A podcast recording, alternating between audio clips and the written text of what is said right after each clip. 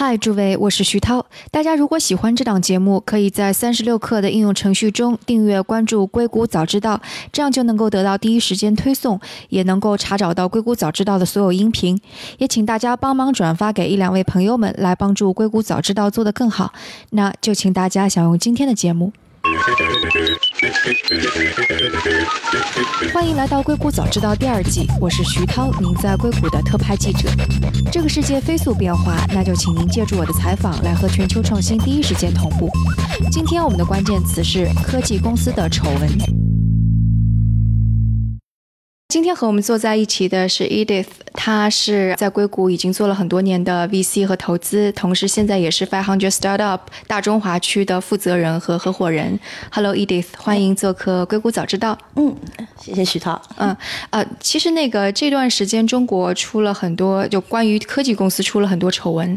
最开始的可能就是滴滴的，跟滴滴有关的谋杀案，然后接下来是可能跟租房公司自如、蛋壳这些的租金贷的时间，就包括提高房价，也算是一个丑闻。包括还有最近阿里的一个员工，因为说是住自如的这种带甲醛的房子，所以得了白血病。然后当然这个周末可能吃瓜群众看的最多的就是刘强东的在美国涉及到性侵的这样的一个案件，所以丑闻很多。但我想，因为我我们是在硅谷来聊这些。事情嘛，硅谷公司其实最近几年也发生了很多，不是说类似的丑闻，而是可能影响到他们公司很多的这种丑闻。我觉得这些丑闻是绝对是从硅谷开始的，尤其是二零一七年年初吧，从 Uber 那里开始的。啊，而且最重要，有一位叫 Susan Fowler，她是在 Uber 里头的一个工程师。然后呢，她在 Uber 就是上班的这个两三年的这个时间，遇到了。非常非常多，就是在从坏人来讲，会觉得一些比较不公平的一些对他的一些 treatment，所以最后呢，就搞到他呃离开了 Uber 以后，他去了 Stripe，然后离开 Uber 以后，很多人在问他发生什么事情啊？对，还要说一下，她是个女员工，对吧？对，现在 Susan 是一个女女员工，而且非常非常聪明。她在自己的博客就是写了她为什么会离开 Uber。那这篇文章。就导致了最后，Travis 就是这个 Uber 的创始人跟 CEO 要离开 Uber，这个这个是绝对是一个很大的导火线。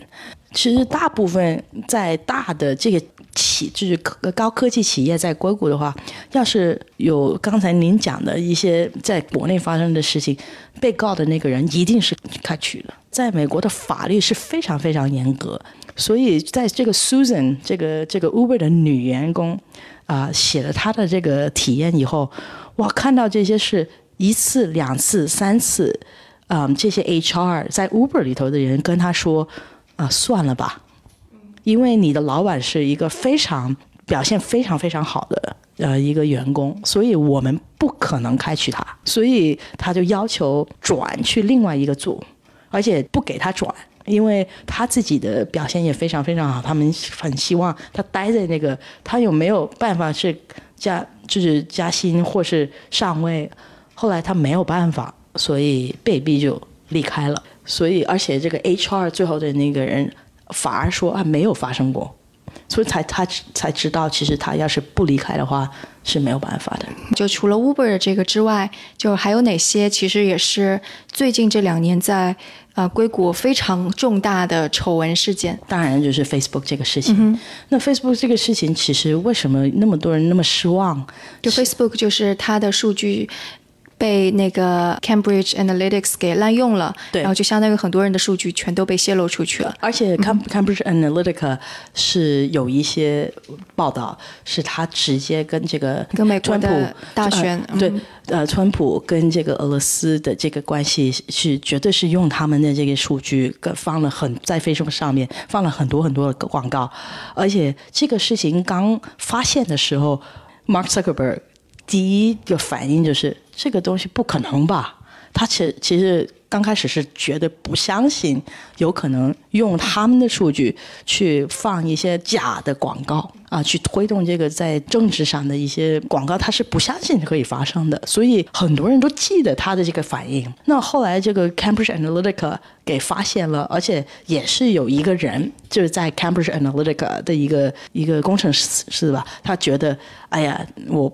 不能再不讲这个事情，所以就把这个报道就是出来了，就很多人在外面的人非常失望。觉得最失望的，其实我觉得是 Facebook 的员工，因为 Facebook 其实是那么多年以来上市了以后，还是给很多人或是里头的人的感觉是 move fast and break things。我们是一个比很多其他的互联网巨头更酷的一个企业，我们做什么都很快，而且增长率。到到今年才慢慢放下来，就那么多年，股市是一定在涨，而且他们做了，我我觉得啊，买了呃 WhatsApp，啊买了 Oculus，买了 Instagram，其实这些所有的 M&A 就做得非常非常好。OK，然后另外一个可能比较大的丑闻就是 Theranos 是吧？这个丑闻也是我我很记得有一天两三年前吧，在 either like Times 或就是。一个很有名的，就是杂志上面有这个 Elizabeth Holmes，就是这个 Theranos 的创始人，他而且那个 title 是说她是女的 Steve Jobs，乔布斯。其实我看见的时候我也挺感动的。作为一个女的 VC，在硅谷那么久，现在就是最靠谱的一个 CEO 是一个女的。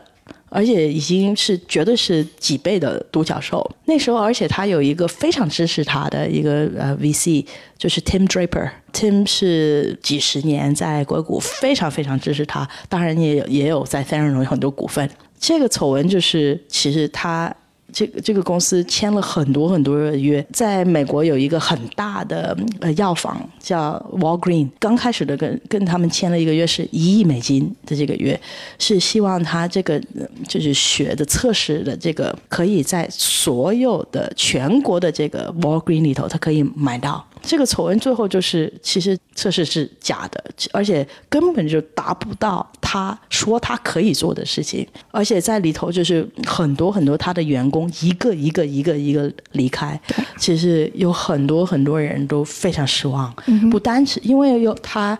第一是一个独角兽，而且有很多就是有名的硅谷的 VC 一直非常就是 vocal 的支持他。第三就是是一个那么成功的一个女的 CEO。所以对他的失望其实有几层吧。嗯，我觉得就是我们说的这些丑闻，包括刚刚我提到的中国的丑闻，除了刘强东这个事情之外，可能其他的都会是感觉是这些公司是为了追求增长。你看 Facebook，它的这个数据。绝对是跟它的广告增长是结合在一起的。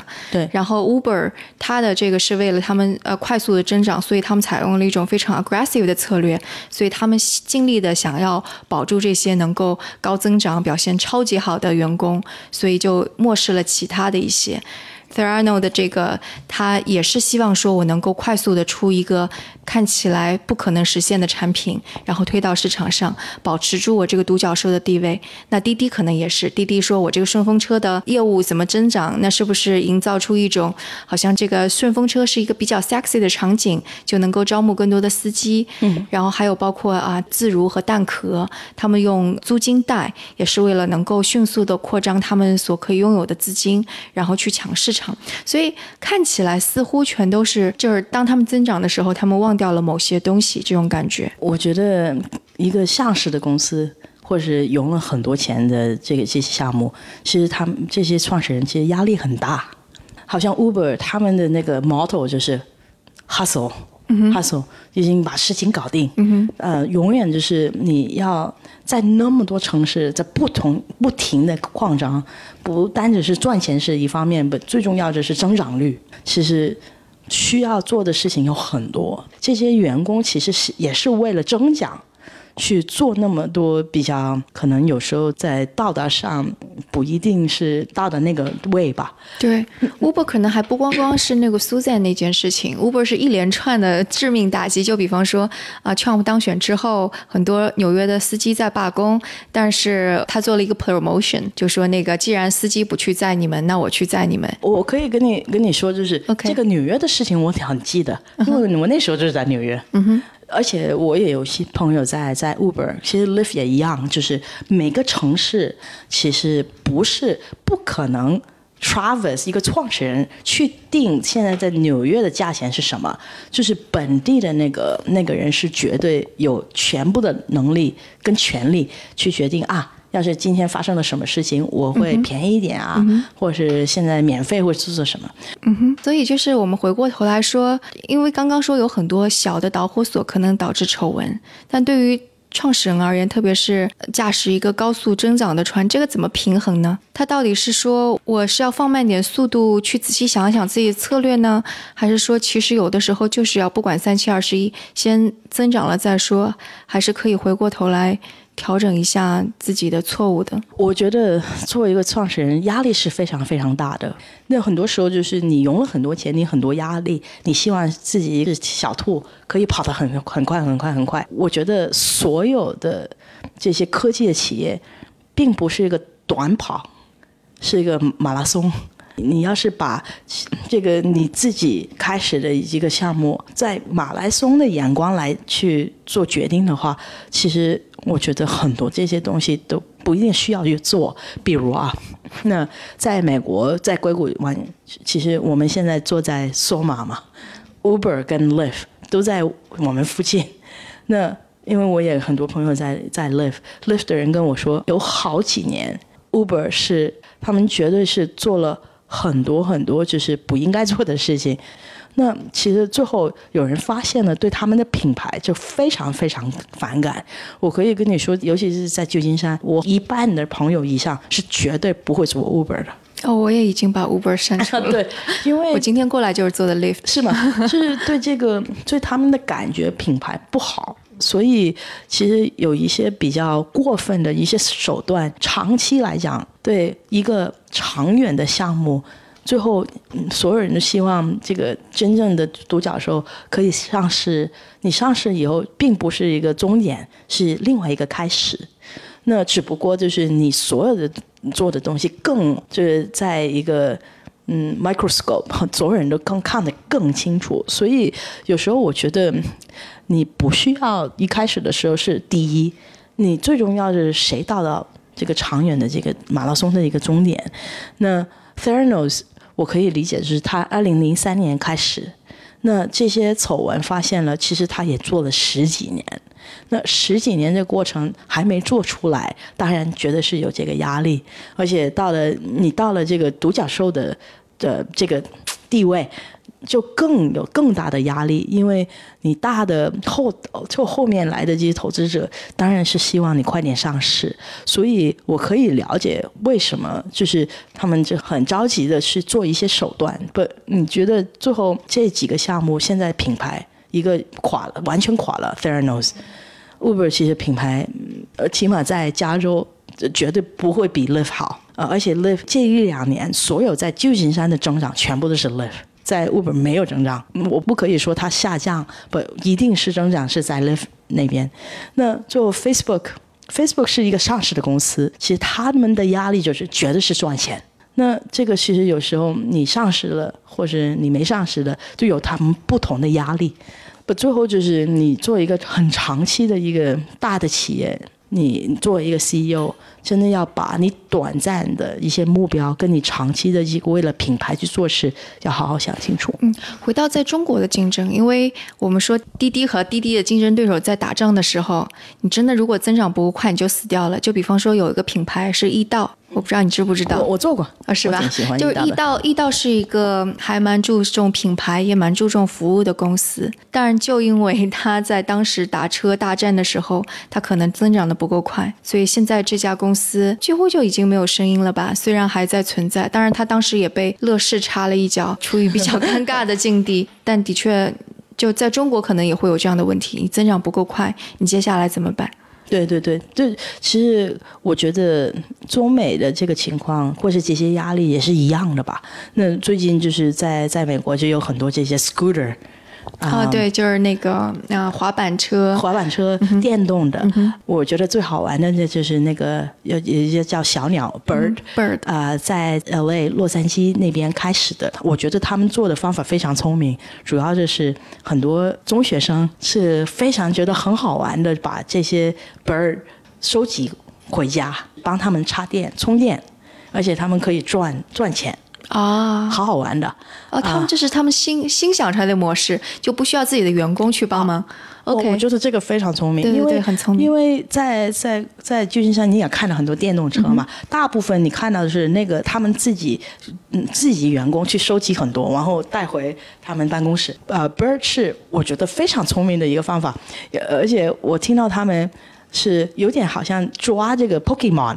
那样的去玩，在美国，大部分中学生用 Snapchat 嘛，他们在 Snapchat 上面会说：“哦，我又抓抓到这个小鸟了，又抓到那个小鸟，好好搞笑的。” But anyway，为为什么我提起这个呢？是因为这个这个电电动车这个领域是过往十二月增长最快的一个一个领域吧，在美国。那啊，Bird 以外啊，有 Spin，Spin 以外也有 Lime，Lime Bike，Lime Bike。那这些其实竞争都很大，而且，呃，是最短的时间变成了一个独角兽。所以我挺肯定，在这几个在竞争，可能也有现在也有很大的压力。嗯，这些投资者其实最后对他们来讲，投资者是希望他有回报，有回报的方法就是上市或者是并购。那你要是最后一些。比较低的手段去把公司搞垮了，其实对谁也不好。那当然就是现在，我觉得啊，我可以给我我感觉，当然你也我不可以说是谁是去那么做。我觉得现最近在硅谷很多 VC 或是很多男性的 CEO 跟投资者，现在他是非常警惕。嗯，从对女性也好，或是对一些创始人的压力。就是给他们的压力要是太大的话，有时候很多决定都有可能会犯错，所以我觉得这些，当然这些丑闻不太好的事情，对这个很大的几个大的独角兽有很多影响。不，最后其实我觉得也不是一个坏的事情，因为把这些丑闻讲清楚了，也知道了，out in the open，用英文来讲，其实，在很多的投资者或者 CEO。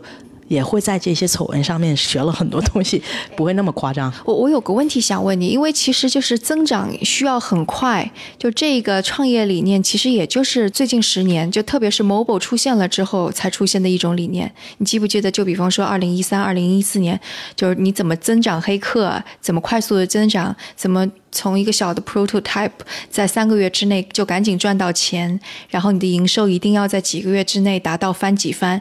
就我觉得好像也就是最近这十年，就 mobile 平台上爆发了之后，所以这个是不是也是跟这这个理念有关系的？就相当于是一个链条，说当整个创业的生态环境开始认可这种理念，VC 也在推，entrepreneur 也在推，只是说推到现在出了很多事儿。我可以那么说，就是从移动互联网来讲，要是好像我看一个一一个 A P P，因为其实做一个 A P P 现在不难，所以上线很容易啊。你你把一个比较简单的 A P P，可能一个礼拜你搞定，你上线。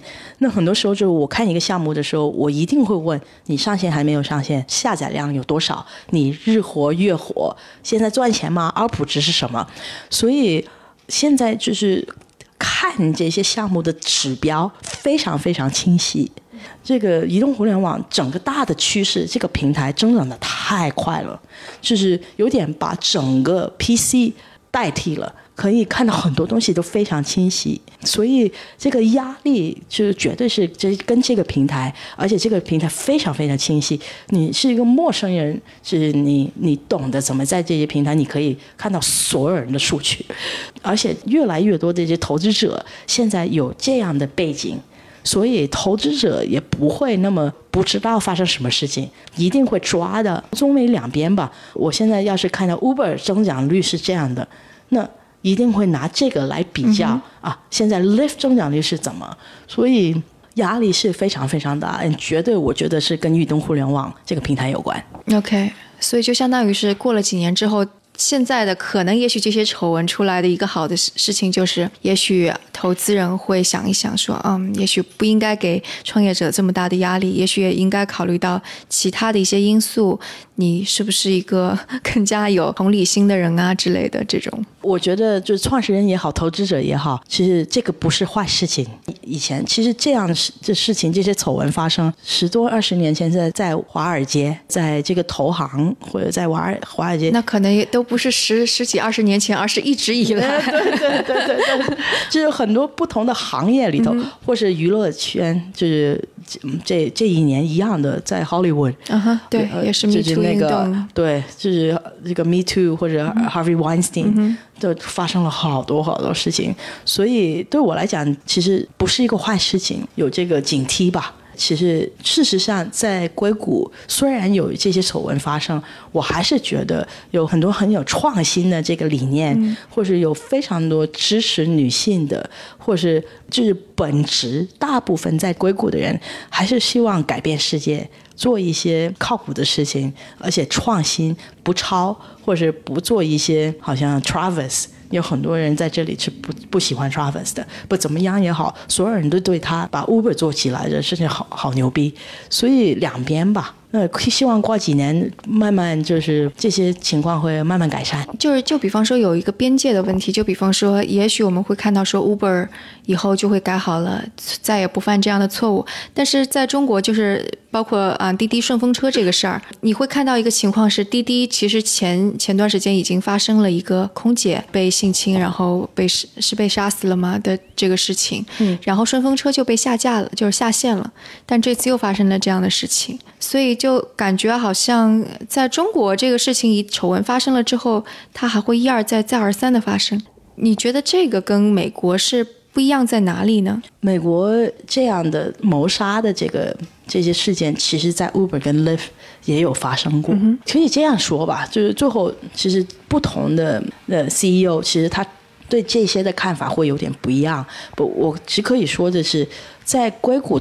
大部分这些大的企业是非常警惕，是因为这里的有可能从这个法律上面，要是有一个有一个客户要告你。有很多很多的律师是愿意免费啊，对的，是去帮助这些这些客户去告这些大的企业的，而且他们做事的方法是我免费去帮你，要是告了几个亿，我会可能分你一半，是这样的。所以在美国的企业科跟科技没有关系。呃，任何大在美国大的企业，尤其是他看到你融了那么多钱，或是你一个是是上市公司，非常有可能，要是你得罪了一个员工 或者一个一个顾客 或是一个合作伙伴，他可以告到你整个企业都垮了。所以在美国，可能企业处理的方法会更小心。我觉得很多这在这里的 CEO 是挺。怕这样的事情发生，所以这就不光光是他道德自律的问题，而是整个社会有一套比较成熟的法律体系在维持这样的平衡。对，而且这这里的律师太多了，所以呢，所以最后还是有挺多愿意去帮助这些受害的人去平反。对，其实之前我们做节目就是讲到关于中国的疫苗事件，我们也做了比较，中国跟美国有什么不一样？一般当时就说到美国的发生类似的这种啊药物出问题，那罚的钱是上亿的，而不是只是像中国什么三倍赔偿、几十万、几百万，就完全不一样的数量级，不可能的。对，呃，因为而且在在美国的法律是不单只是。就是身体上的受害，就心理上的受害，对，也是要算上去的。我这个这个好难算的，而且这里这里的人太会打官司了，所以为什么很多大的企业比较小心？嗯哼，OK，那我们今天的节目就到这里，非常感谢 Edith 在我们啊硅谷早知道分享他的看法。嗯，谢谢徐涛。大家如果有什么想法或者评论，请给我们留言，或者在读者群中进行讨论。加入读者群的方法是添加克星电台的微信号，由克星电台小助手拉您入群。微信号是克星电台的拼音全拼，K E X I N D I A N T A I。如果觉得节目对您有启发，也请转发给您一两位朋友们，让他们也听到这档节目。或者在您所使用的音频平台上给我们点赞打星，这样都能够帮助更多的用户收听到我们。那我们下次节目再见。